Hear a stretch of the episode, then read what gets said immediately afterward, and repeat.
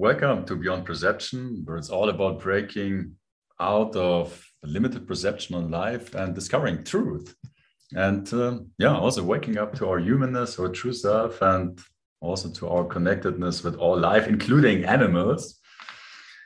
My name is Simon, and my guest today is Zach Skow. He's the founder of Marley's Mutts with a mission to making a positive and lasting impact on communities by rehabilitating souls and creating second chances using the power of the human bond, uh, human animal bond. And from what I know, since 2009, you, your team, you have rescued over 5,000 dogs and also initiated the positive change program where it's about creating hope and opportunity for incarcerated people and pets so mm-hmm. both may find a path home that's a yeah, quote from your page so welcome zach. It's it's really great to be here with you today. Thank you. Yeah nice job. Great intro. I'm, I'm so good morning to all americans. Good evening to anyone in europe. Yeah, exactly. So i want to just provide a brief context, and I have shared this with you before. My wife Brenda, who is a huge dog lover, she participated in a training training with Cesar Millan, who is a well-known dog uh, training authority, a couple of years ago, and met there a few of your team. Mm-hmm. And since then, we have been following your your work uh, closely. However, I didn't really get what it is about. Yeah. While, and I just said that my wife, yeah, has been a dog carer, a lover for really all her life. And she saved stray dogs in Mexico. She's from Mexico originally and so on. But I didn't really get it, what, what this dog thing is about until, and, and that's what I shared with you, she convinced me last year uh, to have our first doggy. And he is from a shelter. And uh, yeah, I can say this, yeah, this little guy, his, his name is Coco um, yeah, he not only uh, yeah showed me like what what unconditional love really is. Yeah. Yeah. But but he yeah has been one of the precious most precious gifts ever, and just in this short amount of time, he really transformed my life and that's also why I can now say like, yeah, I get what it is about. And so yeah. I appreciate even more what, what you're doing because I, I, I can now understand it more what, what is, is, which I couldn't before. Yeah. So um, yeah, what, what, what I love to, to ask you though, um, have you been always so passionate about dogs or how, how did you connect with um, dogs? Yeah, that's a good question. I, I have always been this passionate about animals. I've always been connected to animals. So I grew up uh, at the beach and always drawn to the water, always drawn to animals in the water. So, you know, always, and then outside of the water, always had dogs. So we, we started rescuing dogs. My first rescue dog I found on the way home from school, from grade school. It was raining and his name was Speck. We found him he's probably a three to four year old little mutt mixed breed dog and he was in this rain gutter just he couldn't have looked more pathetic and so uh, he became our first rescue dog um, i think i was eight nine something like that and uh, yeah it changed our life it changed um, it changed the whole atmosphere of our home my dad who is an engineer and a very hardworking, very uber focused individual, absolutely fell in love with that dog. And it kind of throttled back a lot of the um, energy in the home and, and put a lot, a lot of our energy was just moving forward. My dad's an entrepreneur. My brother and I are entrepreneurs. And it kind of really dialed us back more into a, an emotional state. You know, my dad's not a very emotional person being an engineer. And this dog unlocked him like it completely opened him up. You know, my dad didn't have a father either. So my dad wasn't graced with that knowledge and love of a father. You know, he had to kind of come up with it on his own. So the bond that he developed with our dog Spec was incredible. Every night before we go to bed, he'd he'd go underneath the pool table, which is where Speck would lay, and he he'd spoon with him. You know, he'd just cuddle with him, and that was his morning or his evening routine with our dog. Uh, my parents divorced when we were very young, so we did the same thing at my mom's house. We had rescue dogs. We had some dogs that my mom got from a breeder when we were younger, a um, couple of golden retrievers. But yeah, I mean, I've always been drawn to animals. I used to do this this routine where I take my skateboard and my tennis racket and my dog, and my dad's neighborhood, which was an equine neighborhood. So a lot of parks and a lot of horses all over the place. So I would just take my dog off leash and my skateboard, and we would just go all over the neighborhoods and feed. You know, there's a lot of fruit trees too, so just feed fruit to different people's horses. I would just trespass all over the place into different people's homes, and so just a little kid, and you know, it's non-threatening. It's just a little kid and his dog, and um, I'd go through through my whole neighborhood and just interacting with different people's dogs and their horses and whatever else. And then when it comes to rescue, you know, my mom, my mom took back to the shelter two of our dogs during my lifetime. And I remember when I came home and asked, Where's Bentley? His name is Bentley. Mm-hmm. And my mom had taken him back to the shelter. And I remember being crushed by that. And I remember not understanding it. And I think part of my drive to rescue dogs in adulthood is to make up for some of the, those two dogs that we sent back to the pound when, when I was a kid. Um, but yeah, I mean, I've always been very interested in rescue and I got heavily involved in rescue before I got sick. So I, I became an alcoholic probably when I was 16 or 17 and was a heavy drug user. Um, really most of most all of my life. I mean, I was heavily addicted to drugs and alcohol for the last five years of, of my non-sobriety. So from 23 to 28, I was drinking 24 hours a day, using as often as I could. Um, but I also, you know, in my life, my perception of life was very, very negative. I, I was just kind of spiraling, and I had been spiraling since I was a kid. You know, just getting worse and worse and worse and worse. And my last kind of desperate attempt to plug myself into society and try to like save myself was to start working in rescue. So 2003, I started volunteering for local rescues through 2004 and that was really great you know that but it was very self-serving I, I, was a desperate alcoholic and i was essentially volunteering just to say i was doing something positive you know i had my my mm. my high school reunion coming up and when everyone asked what do you do for a living I couldn't say I was an alcoholic and an addict, you know, but if I could say that I I saved dogs and that I spent my time in shelters and with rescues, then I had something redeeming to say about myself. So I was just very ashamed about my where I was in life. And the only thing I didn't feel ashamed about was the work I was doing with animals. So that became a big focus. And then um, in 2008, you know, was when I got sick and uh, everything, everything changed then you know um, we can get into that now if you want or or uh, you know yeah. I'll follow you. So so like i of course would love to um, hear about how you got into what you're doing right now from what i understand you yeah. It was so weird. It's such a strange yeah. path to end up as an animal as a professional animal rescuer yeah. you know?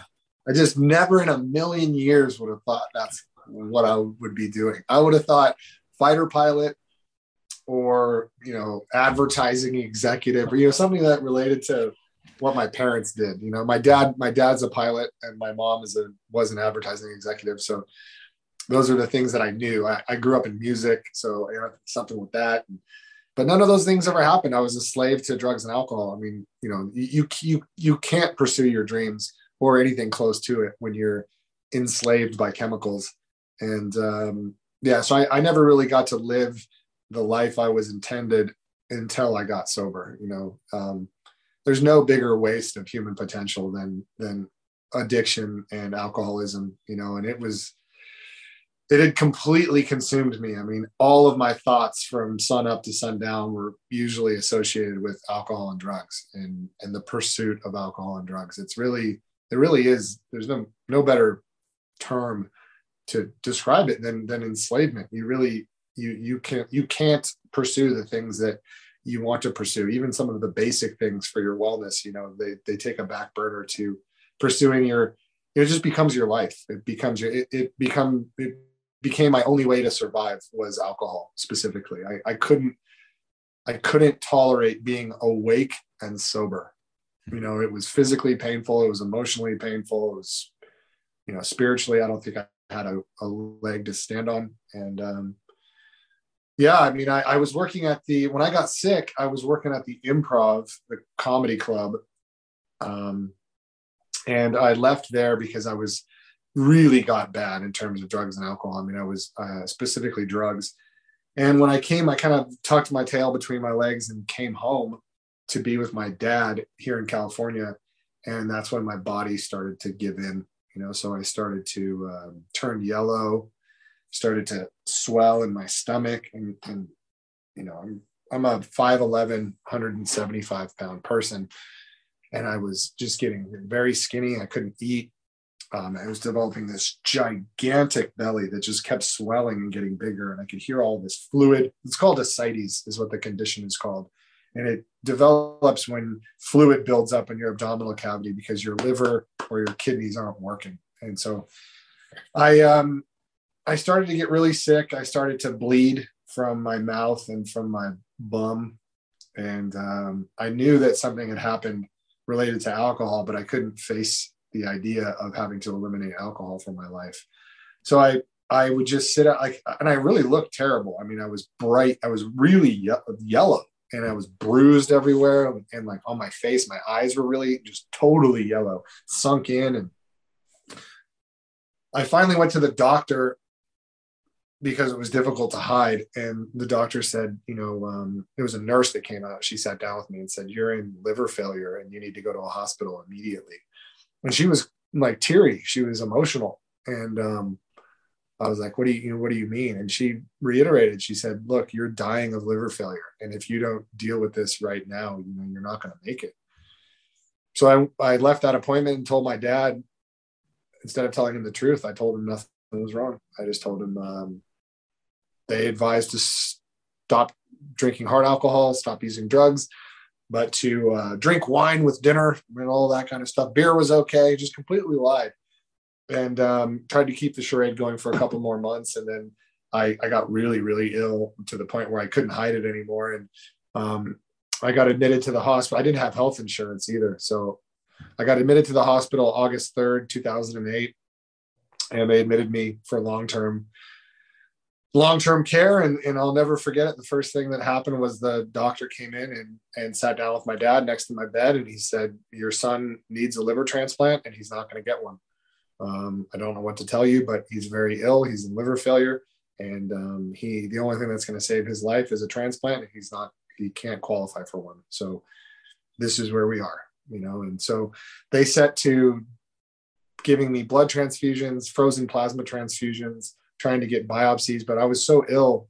Um, they couldn't perform biopsies on me. They couldn't open me up. They could only drain my stomach, this huge thing. So they cut a hole in my back, stick a vacuum tube in there, and suck out all of this this bile and blood that was accumulating in my body. And when you're in liver failure, you know everything fails.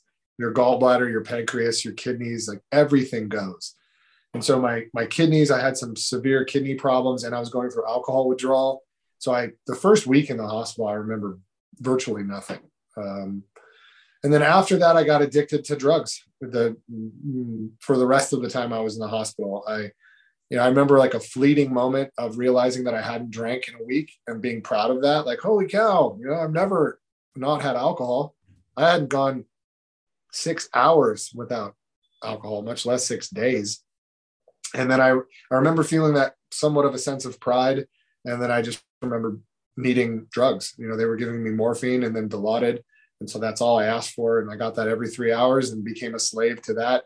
And that made me even sicker and even sicker and even sicker. And I wasn't eating. And um, I, I, I was in a hospital that didn't do transplants. So I was just dying. And they wanted to send me home on hospice care and were doing everything they could to get me out of there. They just didn't, I, they wanted me home with my family where I could die with dignity.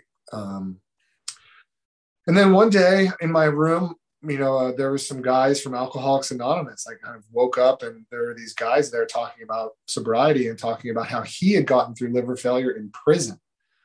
Hmm. and here I was in a hospital on the outside. And, and that was the first real sign of hope for us is, you know, recovery folks came and were there for me and um, tried to tried to help in any way they could. And it really planted the seed of sobriety in my mind. And those guys really never left. They, the the main one, Kevin, he became my Eskimo, which which means he was the person that introduced me to sobriety.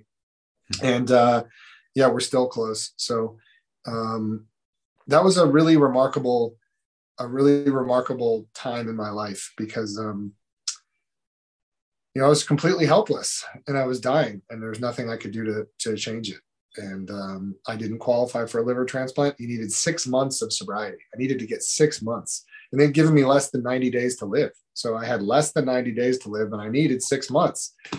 And um, so there was just it was just a really tough spot, and we had no hope. And when those guys came in, and that dude who had was in liver failure standing at my bed, that was a huge shot in the arm for our family, and it really gave my dad a lot of hope that we could find a solution. And so he just worked the phones and, and worked. He's an engineer, so his mind takes in a problem and he's going to spit out an answer. He's going to he's going to crunch the numbers and all, taking all the variables, and he's gonna, he, he's going to come up with a solution and that's what happened. You know, I, I, got long story short, I finally got admitted to the comprehensive transplant program at Cedar Sinai, which is the best hospital in America or close to it.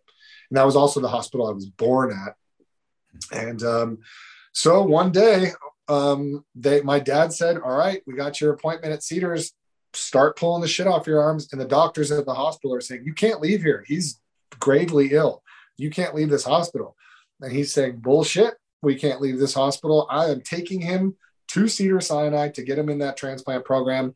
And I don't, you know, so we had to sign me out against doctor's orders and they put all my shit in a bag and we hit the road and, um, and we went to Cedars. I got, I met with Dr. Tram Tran, the, the head of the transplant team, and they admitted me to the program. Um, so I became a comprehensive transplant patient that day. Uh, they sent me home from the hospital because they knew the hospital would kill me, that the drugs I'd become addicted to were would take my life. So they sent me home and said, "Look, you're going to need to go through withdrawals and stay close to a hospital. And um, you know, if you can survive six months, you'll get the transplant you need." And so that was a big deal. Um, but then, as soon as I got home, I went through withdrawals and like the ceiling came crashing in. You know i i went through just the withdrawals almost killed me. You know i was so ill and i was seeing things that weren't there. I was hearing things that weren't there. I've never had more of an emotionally volatile state where i just wanted to kill myself like where you just want a way out and uh, you know i'm used to coping with alcohol so i didn't have alcohol to cope with i didn't have drugs to cope with i'm physically going through withdrawals and it was just terrible and my dogs were in bed with me and just having them in bed where I could I could anchor myself to their bodies and their energy was just incredibly helpful to me because I I thought I was losing my mind. You know, I thought I thought I was dying. You know, I was dying, and and just having their presence was was very important for me. Um, yeah, so I got through withdrawal, and um, yeah, long story short, you know, um, I mean, it's a long story. We could we it, we would get stuck in the woods trying to go through all of it, but yeah, the first big step that happened was my dog, my rescue dogs helping me get through that. And really it was, um, it was a issue of combating suicidal thoughts from that point on. I just didn't think I fit in the world. You know, I just thought I was terrible at living. I was affected a lot of people negatively. I really hurt my, really hurt my family. Um, and I just didn't think I was any good at life. I thought I I was just bad at this, and that the best thing for me to do would be to take my own life. And uh, one morning, I had I had gone to the bathroom in bed. You know, I pooped myself, and um, I didn't want to wake my dad up to have to come clean me up again. He'd done it several times, and uh, just remember walking through my bathroom wind, my bathroom mirror, and catching a glimpse of myself and I was naked and, and shitty and uh, just crying, man, just really being devastated, like recognizing who I'd become and what I was, and just it's hard to explain how low of a feeling that is, where you you don't recognize who you've become, or where where you you know you have like a good person in here that is, I've always known I was a good person. I always knew I had um, you know a a deep drive to be a good person and to help people and to to um, create positivity in the world. And I just become such a, a negative entity. I'd be, I, have such a pathetic existence that I just, um, I wanted out. I just really wanted out, you know, and I, I looked down at my dogs while I'm like just crying and, and really suffering. I mean, I was having such a bad moment where I didn't recognize myself who, who I was looking at. And I just, I didn't know where to go. And I looked down at my dogs and they were so content. They were all just looking at me like nothing was wrong. Like um, dad was going to be okay. And that not only that dad was, was I okay, that I was fine, that I was already okay.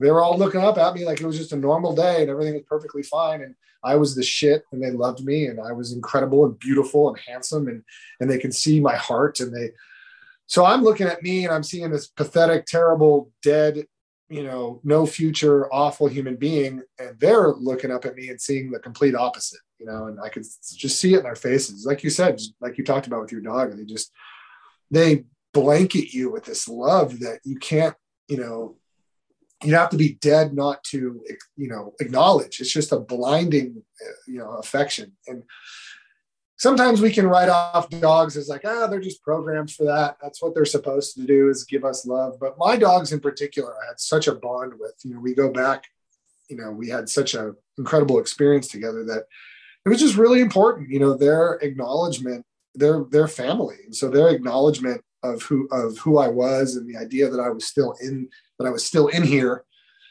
was really important. You know, and and that was kind of the the catalyst for the rest of my life was uh, you know the next day I made a commitment to sobriety and um, really focused on walking my dogs, writing about what I was experiencing, trying to put my fears on paper, trying to experience a power greater than myself.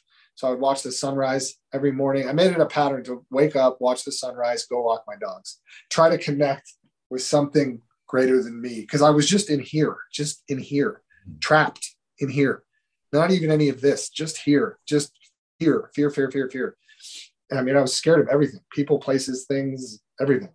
And um, it really helped me get out of that. It really helped me discover a divinity just being out in nature with my dogs, walking, breathing, practicing being alive, sober, you know, and it was, uh, that became our routine. And then pretty soon thereafter, you know, like uh, two months later, I was getting so much better physically. I started I, I got really bad and then I started to improve. And I was going down to Cedars every week for up for checkups. And they just kept saying, We don't know what you're doing, man, but keep doing what you're doing because this is remarkable. Your your numbers are going down. And I had end stage liver disease. It's called end, not for you know, fourth stage or level four. It's end, E N D. Like you either die, it's the end. You either die or you get a transplant. Those are your options and so it became really interesting. They they let me know that I wasn't necessarily dying and that I might have some hope and that if I kept doing what I was doing, I might survive or I might become eligible for my transplant.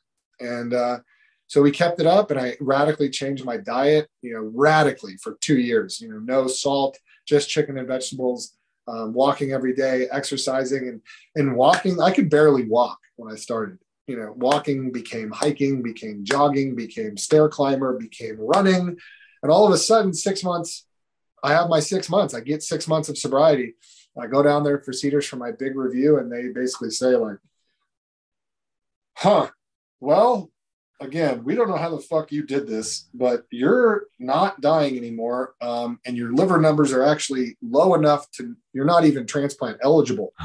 You know, so I, I, I couldn't get a transplant if I wanted one even though I qualified because I'd been sober for six months, my num I wasn't sick enough. My liver was improving, and my pancreas was improving, and my gallbladder was all, all those things were improving. And uh, yeah, that that really was just that was how Marley's Mutt started. Was just adding dogs to my pack, walking with them every morning, integrating them in with my rescue dogs, and then I started to get creative. I started to sit in front of the computer and write up their stories, right? So if it was like a German short-haired pointer, right? If the dog was a German short-haired pointer, I'd say he was from Frankfurt, right? And he loved uh, he loved Hefeweizen and, and Schnitzel, you know, and like write these ridiculous stories about these dogs to give them a personality, you know. Yeah. And um, I this was before social media, so I would just do posters. I was volunteering for um, those other rescue organizations. And it was great. It just gave me all this purpose. I got to get creative with the pictures and making their adoption posters and started getting them adopted. So I started meeting a lot more people. I was bringing my dog out into to the world. He was my therapy dog. And, and I would, I started speaking at schools, started speaking at institutions, sober livings, rehab facilities, prisons, jails, um, my old high school, you know, I would go to regularly and give um, assemblies. So it really became this big deal where I was really, you know, through dogs, I was really facing my fears. I was getting out into the public and I was talking and I was sharing my experience and I was sharing my fears and, and it became totally transformative. A lot of people related to me. I didn't know that many people had dealt with liver issues and, and alcohol related liver failure and death. And so I got heavily involved in that community and helping other people in liver failure try to better themselves and and and nutritionally and physically um, you know beat the predicament that they're in um, so yeah it was just it was very organic very natural how marley's mutts developed and so at, at by the end of this that next summer 2009 i i incorporated marley's mutts it became a, a an organization and ever the whole community was saying yeah you should become a dog rescuer that's what you should do. I'm like, a, a what? Like a professional dog rescuer She goes, yeah, you should start a dog rescue. Going, that's not what people do. Like, I'm not, I can never, I'm just a drunk. I'm a recovering drunk and liver failure. You want me to start a nonprofit organization? Like, I, they'll never let me do that. I was convinced that the state of California and the federal government would never let a drunk like me start a nonprofit organization. Like, I just thought that wasn't allowed. Sure, it's allowed, you know? And uh, so, yeah, I'll never forget that when the government came back and, and approved our nonprofit status. And, and it's been never a nonstop ever since. We just, um, we have a bunch of different programs, you know, involved revolving around the human animal bond. One's called Miracle Mutts, which is our therapy program.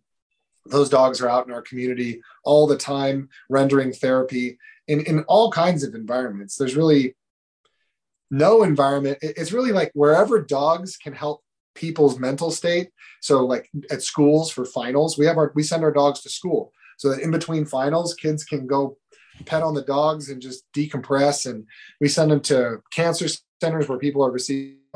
We send them to um, sober livings and homeless centers and really anywhere that these dogs can help light up people's lives.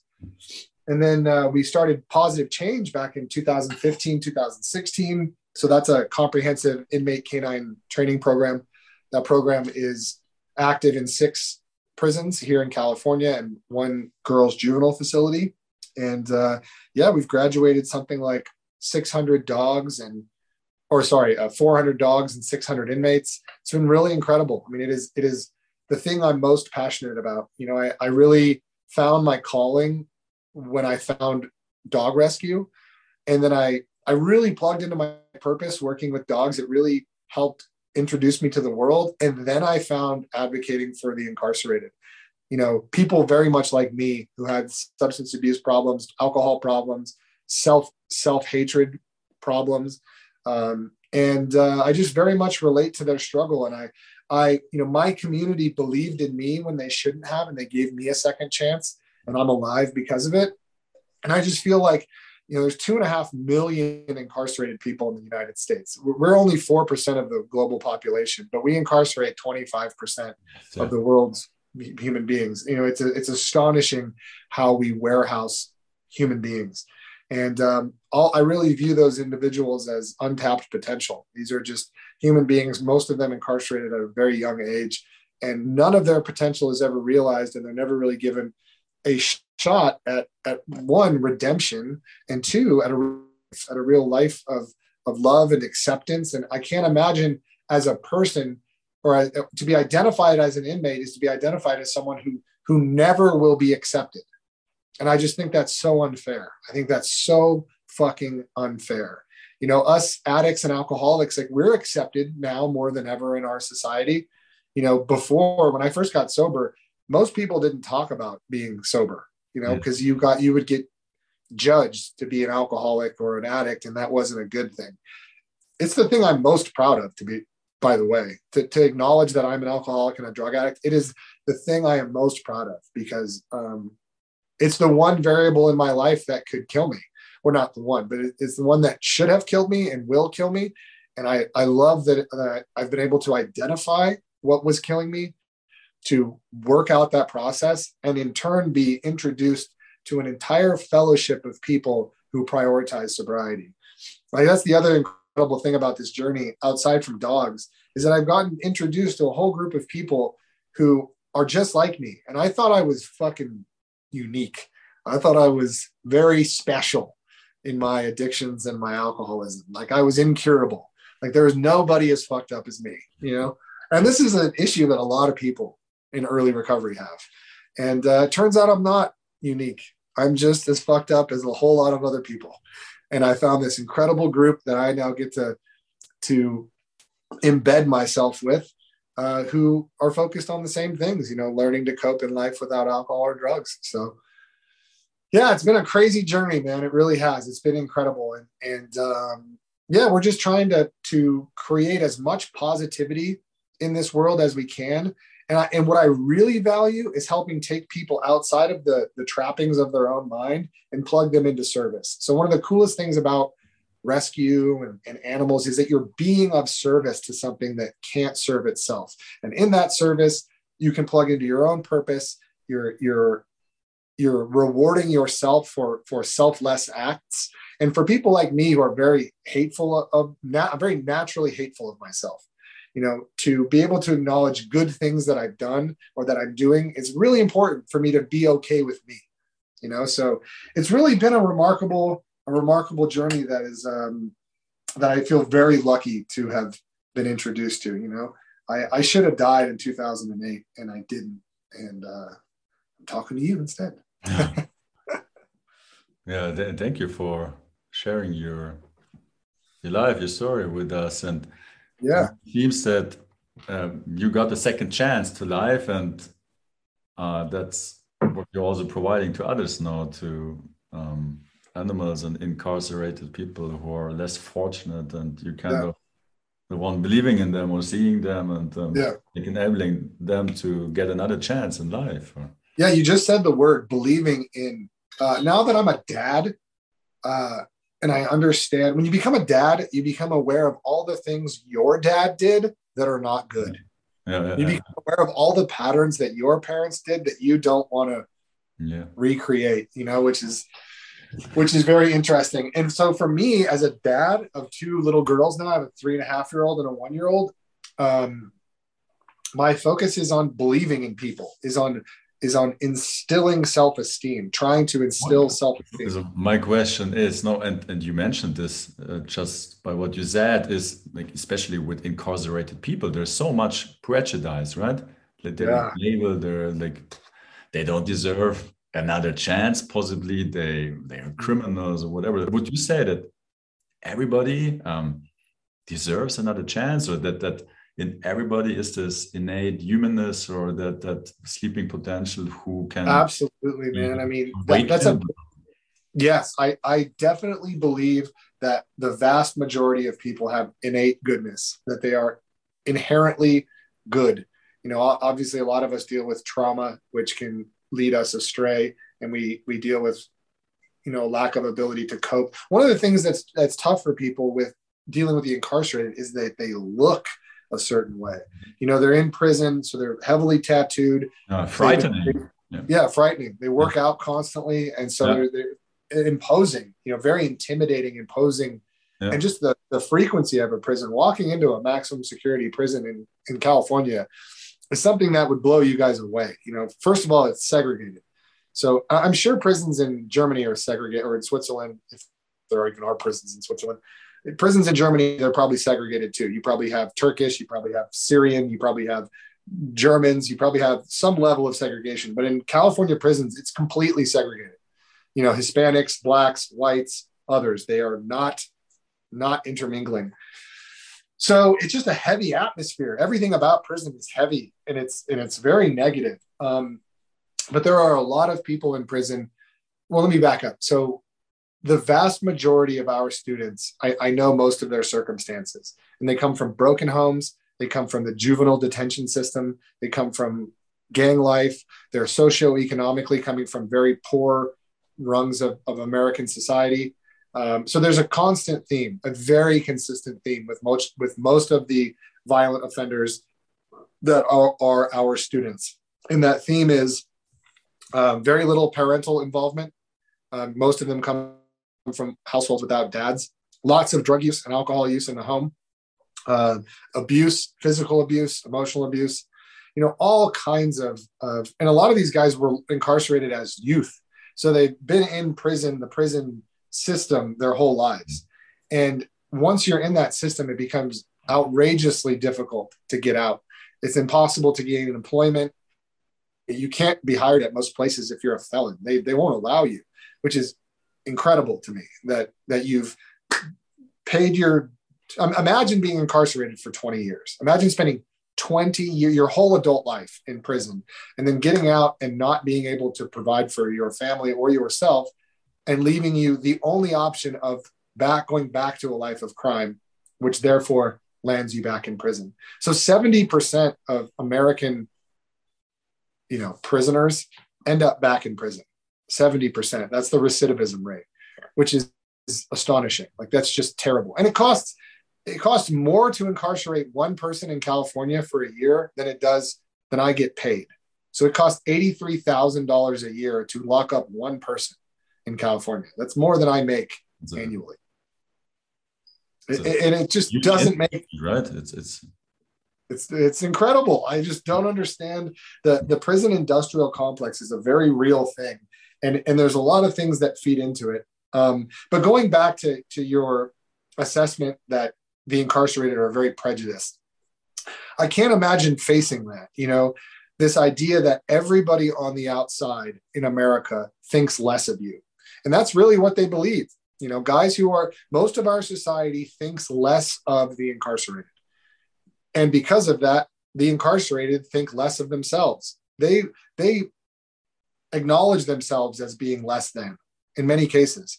So the last thing they need is less self-confidence they're going to get out of prison. They need self confidence. They need to believe in themselves. They need to have some modicum of of love for themselves, and uh, and that's what we get to do. And that's my favorite thing to do. There's simply no human experience better that will make you feel more plugged into spirituality, to life, to human beings, to the, a spiritual sense of living than when you help someone believe in themselves, like help someone recognize that they have the ability to be good and that they are good, you know, um, and to watch that, to be another man, you know, acknowledging another man's humanity and that he has potential. It's very strange because I'm, I'm these guys' age in many cases. Um, but yeah, it's just it's one of the best things in the world to get to do that, to get to believe in somebody and in turn help them believe in them themselves. And that's uh, that's exactly what your program is is is, is attending intending to achieve. Yeah. Mm -hmm. Could you? Yeah.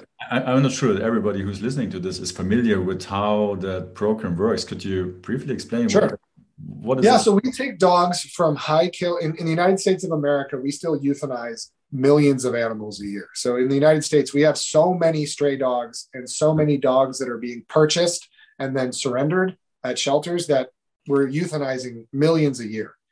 Um, we take dogs from the shelter, we bring them either to our rescue ranch or put them in a foster home, and then a, just to get vaccinated, to go through their medical checks, to get spayed or neutered, and then they go to prison. And they live in prison. It's a 14 week long program. We do two weeks of getting used to the dogs, just getting used to have most of these guys haven't seen a dog in a very long time. Mm-hmm. You know, and in many cases, the last time they saw a dog was when they were apprehended as a police dog. So there's a lot, a lot happening. Um, so the dogs go into prison uh, for 12 full weeks, for three full months. They live there. They're training 14 hours a day. There are three handlers per dog. So a lot of guys are going to school in prison. They're working. They have different schedules. So that's why we have three inmates, three guys per one dog and they team up, and it's always outside of the race. So we'll have. So they have to cooperate, right? Yeah, black guy, yeah. white guy, Hispanic guys, and they got to work together, and uh, and it's just a beautiful thing. You know, they really it gives them a purpose. So so we're we're trying to help them understand that they're not inmates, they're not prisoners while they're in our program. They're dog rescuers and dog trainers, and just giving them that designation as something other than a prisoner. You know, you got to understand correctional officers don't shake their hands um, they, they, they, give no affection. Like, people aren't allowed to touch them, hug them. You know, a lot of that stuff is weakness in prison. So they, there's no enrichment. There's no emotional enrichment. Um, that's one of the greatest things about our program is that it takes place in the prison. Most programs in prison are in a classroom. So they're in an administration building away from where all the inmates are. Our program is smack dab in the middle of the yard and in the middle of the pond. So that's where we're training, where we're surrounded by people at all times. And, and therefore, our program affects the, the energy of the whole facility. So drug dealing goes down, you know, it, it's just inherently more positive. There's less incidents. There's more cooperation with staff. There's more cooperation between one another. And so it, it really affects also, it's, there's usually a painting. So whatever, whatever area of the prison we work at, there's a huge mural with the dogs that says positive change. So just the whole effect of the program is extremely positive. that um, influences, impacts people who are even not um, directly involved with the program. So there is a exactly. second effect from doing that. Yeah, exactly. It affects the energy of the whole prison because prison's a really dark place. I mean, you, you it like kicks you in the chest when you walk in and you see a thousand guys on the yard or, or 800 guys on the yard working out, all shirts off and all that, you know, you go, whoa, shit. You know, it's a, it's a, and, and it's a heavy energy because it's it's just a bunch of men who got to be tough, you know, and they're giving out, they're projecting that that machismo, that that aggression, that manliness. So everybody's projecting that. So it's just a heavy, it's a heavy vibe. So we go in there with high fives and hugs and and and it it just really helps shift things and it helps provide a we're really seeking to provide a healthy emotional space for guys to talk about what they're experiencing.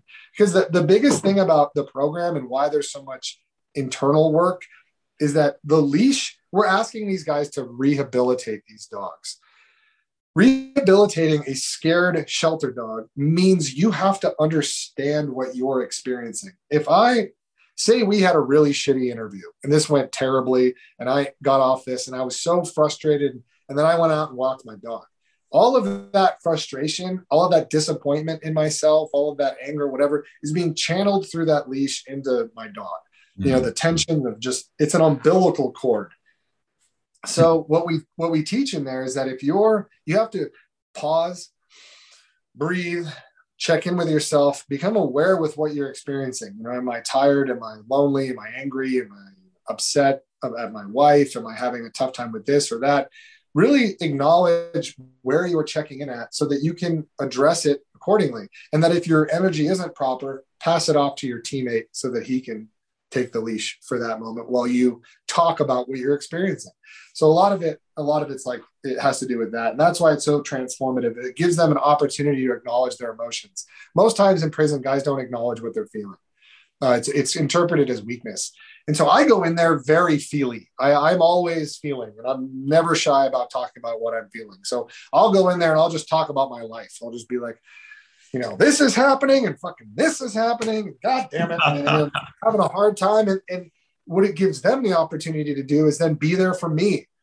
And so, so many of those guys have been there for me when I needed them. You know, we, we had someone try and cancel me. Um, we had a, a former employee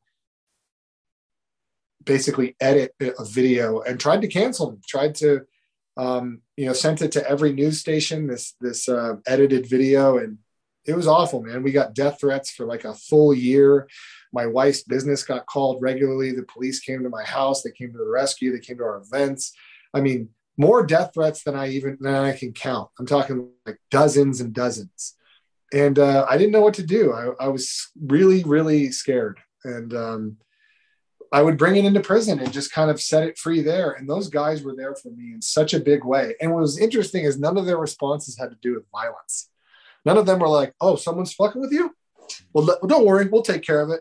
It was nothing, nothing like that. It wasn't what you would expect mm-hmm. from, like what you would expect from the incarcerated. Instead, they really put their arms around me as brothers and said, "Hey, man, we're here for you. I hear you, and maybe try thinking about it this way." or have you been meditating on it or have you been processing what's the reality from um, from what your mind is creating. You know just really incredible advice because these guys have been locked up for many of them for 20 30 years. And so they they have to learn how to cope with what's happening because they they're in prison. They're locked up. Their options are very limited. So it's just we've we've uh, one of the coolest things about the program is that it's a dog training program, right? But it's also a very deep, integrated, emotional, spiritual program that helps people believe in one another and helps people be there for one another and helps break prejudices and stigmas and um, it's really just constantly evolving. And i think it's it's always going to evolve. So i think we're just always going to try to make it better. And and um, yeah i just i really firmly believe it's really impressive to get through a long prison sentence in a prison in california and, and get out. For you to make it through 20 years it shows something about who you are. If you can get through that with your dignity intact with your humanity intact and, and be honorable you know you really have a lot to offer this world because you know people are forged through suffering. And there's there aren't many people who suffer less than those who are locked up in california prisons. It is suffering. It is absolute suffering. You would be shocked to just see how a lot of these individuals live you know um, so to be able to you know i just fundamentally believe these guys have so much to offer because of what they've been through. And out in the real in, in any number of, of careers but what we've identified is that these guys are incredible dog trainers and that they can really take their skills out into the real world. So the majority of our students who uh, earn their freedom and are released from prison have become dog trainers and dog uh, rescue employees and that's the most fulfilling thing for me is that we've our program has legitimately changed the trajectory of many many men's lives in a positive way and given them a way to generate an income and a living for their families to grow their families to get married to have children to um, to be redeemed because many of these guys are legitimately redeemed because i mean they a lot of our guys have social media accounts and there's just so much love on these pages. These are guys that you know, a lot of them served loss of life crimes. They were involved in, in a loss of life. And, and for that, you know, may never have been able to make it back into society. And to see them make it back into society and to see them giving back to so many organizations with the work that they're doing and to be providing hope and and really the role models for so many of our students who are still incarcerated it's incredible and most of them are black and brown men our the dog training world is not a black and brown men heavy environment. It is mostly white women. I'm not saying that to be negative. That's just a factual observation. The vast majority of people involved in the rescue and dog behavior space are white women. But it's a hundred billion dollar economy. The pet industry is a hundred billion dollars. That is absolutely enormous. The, the the entire music industry is 35 billion. So it's three times, yeah, no three way. Really? Okay. Yeah. Yep. Okay. The entire American music industry, touring, record sales, all of it is 35 billion. Yeah. yeah. So just locking people up in America is, is three times, uh. you know. So, but that just means there's a ton of opportunity in this space, and the because so many people have been adopting rescue dogs, the biggest need are trainers, behavioral hmm. modification and training. That's the number one position that is needed within this economy, and that's what our program produces.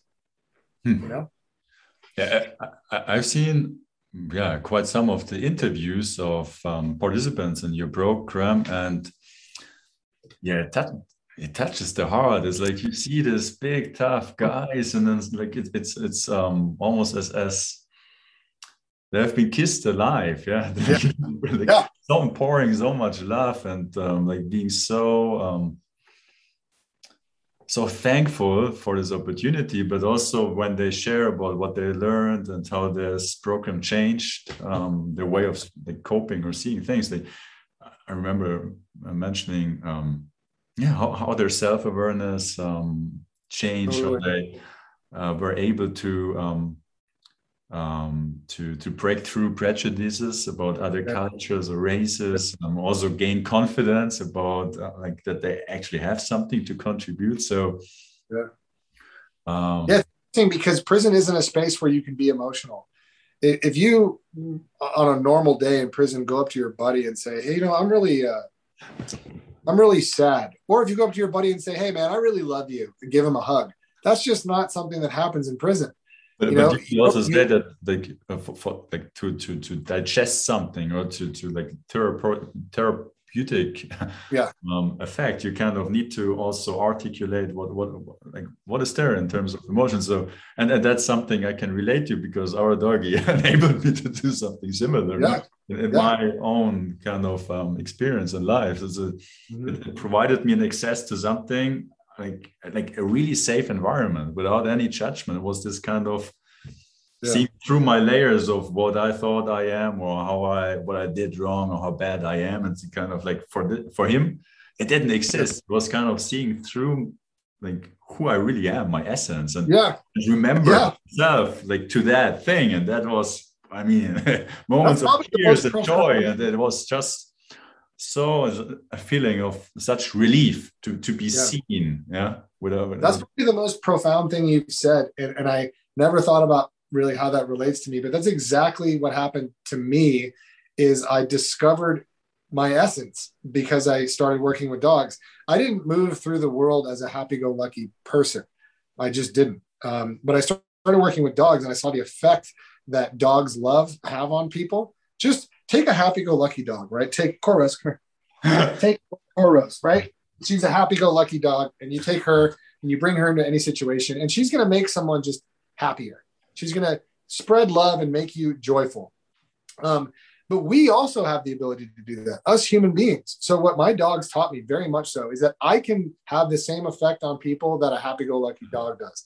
If I I have every person I come in contact with, I can make their day better if I bring that energy Yeah. you know and, and it really taught me that my essence is that that my essence is someone who who desires to be connected to people through a mutual experience and to to leave a positive streak where, wherever i go that that's what i'm here to do is to basically be a happy-go-lucky dog who checks in with as many people as possible and tries to generate positivity in the world and i don't know that i would have had the guts to kind of become that person unless my dogs guided me towards it you know that that's something also what I witness now listening to you and also from your um, following your work is this authenticity or honesty about what's going on. And when I look at like what my dog is teaching me, it is or like or it or in other words, um, it's it's a reflection of myself. So if I'm dishonest, if I'm pretending to be confident, kind of like doing as as if I would um, um, impose something on him or want him to do something, but I actually don't believe that he's he's doing that. He won't do it. Yeah, he's Yeah. very stubborn. You have to be very um, aligned. Yeah, you have to believe what you're saying. So it's it's kind of always he's mirroring your state. If he's yeah stressed, it's not because he's stressed, but it's because I'm projecting my stress or uh, and, and so That's it's exactly what we talk about in there all the time. It's just that. really interesting uh, therapeutic therapo- therapeutic uh, coaching feature having a dog. It's it's kind of um, If it makes you feel any better, forcing yourself to be authentic, not to do Yeah. admitting what's going on and to have this kind of spotlight on your own. Yeah. Um, we we as human beings have to put masks on all the time. We have to wear these masks to like get through our day. You know, I, I'm feeling one way, but I got to put on a mask just to get through the day so that people don't know what I'm really feeling. Yeah. And like you said, your dogs require of you you cannot know pretend anything. You they cannot- require of you that you be genuine in what you're experiencing. Yeah. Yeah. Definitely. It's one of the best things about the human animal bond is just that. Yeah. Exactly It's yeah, it's just so, so, so yeah. There's really the this, other thing the other thing that i think is is important is we we oftentimes bring a lot of dogs through prison that are really struggling and uh, we as human beings have a natural tendency to feel sorry for ourselves especially people with histories of alcohol and drug abuse because that was how we got what we needed like right if you were my brother Yeah. you, i would have come to you over the years for things If- while i was in my disease I would have begged you for money, alcohol, drugs, whatever, all those things. And the way I would have done that is made you feel sorry for. I would have come to you in this most groveling, like low kind of to just try to get what I need. And that's a default mechanism for a lot of people is if I can get you to feel sorry for me, then you'll empathize with me. Then you'll you'll you'll understand me.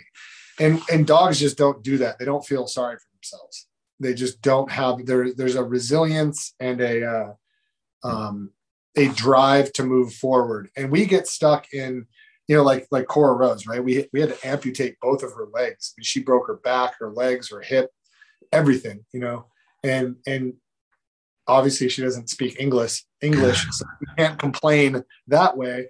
But I've just never noticed any sort of she's never backed up. She's always moved forward from it. That that incident, that trauma was never something that she said, "Oh, okay, well, I can't really go on with my life, you know, as I need to because clearly I don't have any front legs and I had this bad injury, so I'm just going to kind of not really do much of anything." That's not at all what happened with her. What happened with her is, "Oh shit, well, this happened. I'm going to allow it to um to to better me, to make me an even better dog." And so her experience, like she became who she was after her injury.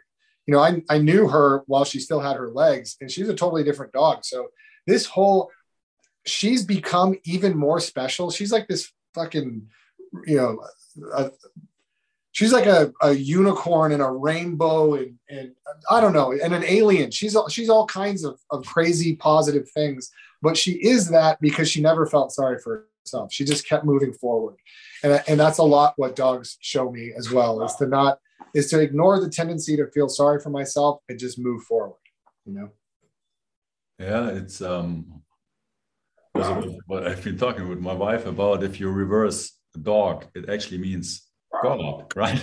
And so there's almost this spiritual component to having a dog. It it teaches you it brings you to the present moment. They are not in the past they're not in the future. Yeah. they kind of yeah. knowing what is. Yeah not like it, it's always as if they were to investigate to to to see what there is as if they were there the first time there's this curiosity this joy this um yeah. excitement and yeah it radiates very much so yeah. uh, since we have a dog people are approaching us in a different way um so it's it's kind of also yeah. changing everything around yeah um, yeah I think I think um, we experience God's love through dogs. You know, we we really do. It's it's very hard for me to conceptualize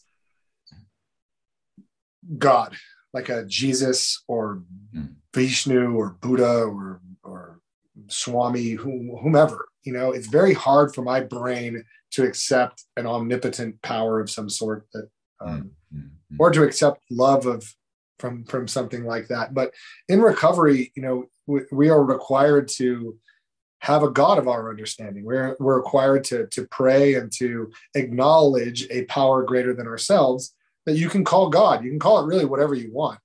Um, but one of the things that helped lead me to a spirituality and an understanding of a higher power was my work with dogs because I, I had not felt love in a very long time. And love for myself, love for life, love from other people. There was just a, a real deficit of love in my life specifically for myself.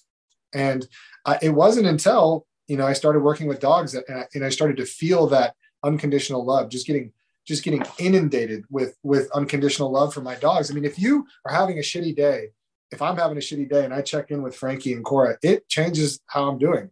It all alters my mood. It all it, it allows love in, and that's pretty powerful. If you if you have a little if uh, dogs are tools that can provide you much needed love and perspective at any time and, and that's invaluable.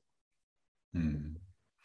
i mean i have been on that other side but there there are many people in our society who do, who don't really care about animals and i have been there. I i thought for really the most of my life that it's another thing yeah? It's it's, it's a burden something to take care of maybe, maybe dirty or noisy whatever yeah. Um, I'm busy already. No, thank yeah. you. It's it's another task on my list, and um, yeah, having a dog, it, it's kind of it opened another dimension to life. Yeah, and, and yeah. I, I told you I'm from Germany. I now live in Switzerland, and we tend to approach life very mentally, a little bit disconnected sure. about planning, like our our yeah. things, uh, whatever. Sure. Um, it's different in Mexico though. But uh, so, so to me, there was a disconnection to this dimension of life, and um, a doggy or a doggy yeah. was, uh, yeah, he opened yeah. up this this experiential of of of um, yeah yeah. we have to say that dogs are medicine. Yeah, that dogs are medicine. They help cure any number of afflictions dealing with like the head and heart disconnect or dealing with self-love or just a lot of different things. I mean, just in my own life, you know, when I got out of the hospital, I couldn't face the world. I couldn't go, I couldn't leave my house. I was just terrified. And my dog basically made me leave the house. You know, they made me get out. And um, when I didn't couldn't feel love for myself, they made me feel love for myself. And when I couldn't connect to the present and I was only focusing on uh, on potentially dying or and all the things I'd done in the past, they made me be present, you know, on on my walks and made me plug into the here and now. So they've just along the way done so many things to help me where I couldn't help myself, you know. And one thing I wanted to ask you too. So you mentioned that usually um, incarcerated people are leaving finally prison. They go back to mm-hmm. society. The percentage of those who return to prison is quite high. How is that different to those who finish your program? We have zero percent recidivism. Is it? No, nobody has gone back to prison. Oh, okay. Not one, not one that I know of, and I, we stay in touch with everybody. So, um, as far as I know, nobody's gone back to prison, and that's like 50, 50 or sixty people. Okay, so obviously that indicates for quite some effect of your program. yeah, I'm curious to hear like how big or how, like with how many people are you working right now, and also what's your vision like like. Well, right now we are, you know, COVID slowed everything down. So two of our programs stayed open throughout COVID: North Kern State Prison and Bakersfield Juvenile Justice. The other programs shut down. The other programs are opening back up now, um, which is great. Um, but the goal so in the United States of America, we have animal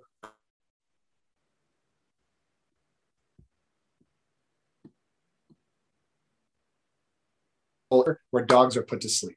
Just about every community has a prison where people are warehoused for crimes. Those inmates don't have a lot of hope for life on the outside. They're not being provided with much programming. Those dogs don't have a lot of hope, depending on what their situation is. We're spending a lot of money to warehouse dogs and to euthanize them. We're spending a lot of money to warehouse people and not really give them much hope. So why not combine the two ideas and help combat, you know, animal euthanasia, dog euthanasia, cat euthanasia, uh, and also provide a, a way up and out of this cycle of incarceration for a whole lot of people, a whole lot of families. Um, so the the program I'm not going to say could be. The program should be in every prison in the United mm. States, and there's no reason why it couldn't. It would be very easy with the the infrastructural support, which is really just money, to establish this program in literally every facility throughout the United States.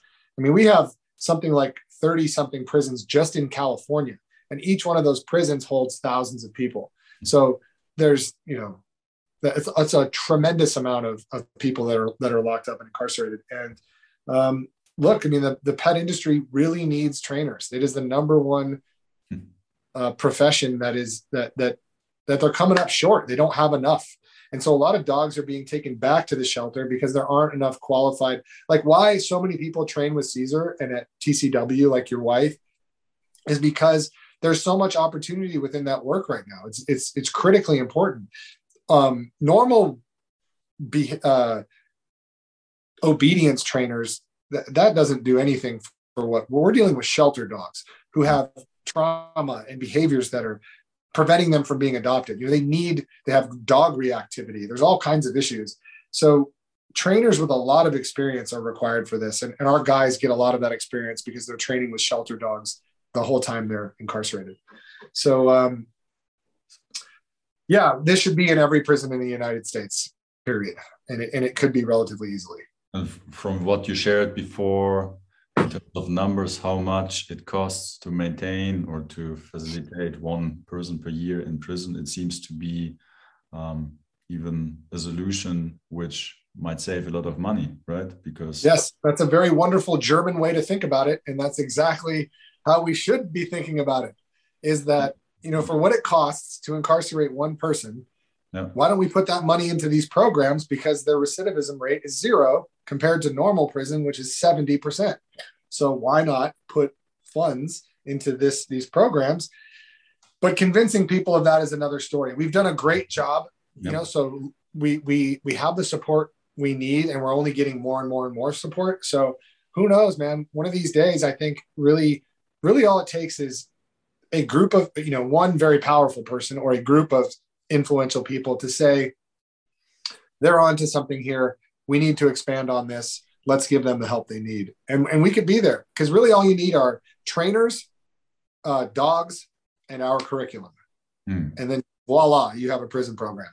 I mean, you have to know how to present it. You have to know how to teach it. We have a lot of homework. We have a lot of, you know, the, the weeks are laid out. There's a lot of stuff going on, but we can do it in every facility. We just need the financial support. And a place like TCW, like Cesar's and the Dog Psychology Center is another place that could produce a lot of the trainers that we need. Because really the, the only deficit that we have right now is, is trainers. We need qualified trainers who could teach the program.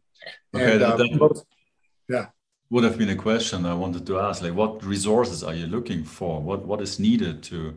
Yeah, the biggest one is trainers. Are is money and trainers. So, with with the proper amount of, of financial support, we can do two things. One is create a train the trainers course at our ranch, where we bring people like yourself or your wife to learn how to train the program in prison. We also bring some of our graduates so that those graduates can learn how to train the, the program. So the the biggest hope is that we have our formerly incarcerated trainers go back inside to open up these prison programs. So we're actually employing formerly incarcerated dog trainers to go open programs up all over the United States. So that's the that's the goal and the dream. And we can do that. We could probably team with with Cesar in some way to to uh, work on a on a a training curriculum to to to create trainers. But right now we do it, you know, in the prison environment. Up to this point, they have a trainer who's interested in the program has to shadow another trainer in prison to, to learn how it goes. Mm. But um, obviously, that's not efficient enough of a, of a way to produce trainers. We have to get people some experience on the outside and really start to create more qualified trainers who can run the program. And the program is funded solely by donations? Yeah. How does it yes. work? Yeah. yeah, solely by donations. And it costs about 50K to one to run one program for a year. So we could do 30 dogs, that's three rounds, three 14 week long rounds. So we could do, you know, essentially 30 dogs and 90 student inmates for $50,000. So that's a, that's, you know, 52 weeks roughly. Okay. That that's $500 per person, right? Something. Right. Yeah, exactly. Yeah. Yeah. Yep so it's it's it's very possible and easily probable. Hmm. And possibly that uh, is also something which would be very useful and helpful in other countries, right? All around the world. Totally. Yeah. A lot of interest from from Great Britain, uh, from Australia. We've had some interest. Uh, yeah, nowhere in mainland Europe or Western Europe but uh, yeah, Great Britain and and and also Canada. Yeah. So who knows? There's definitely definitely a possibility. This type of rehabilitation is, and also if you think about animals, the the shift towards dogs is taking place all over the world.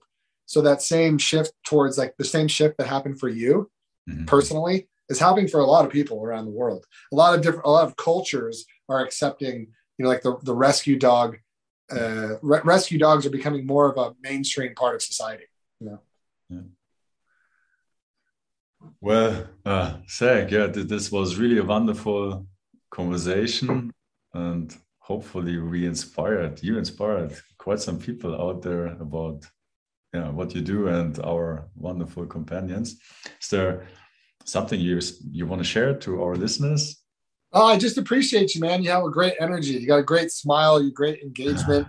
And uh, I, I talk too much. Thanks to so, all doggy.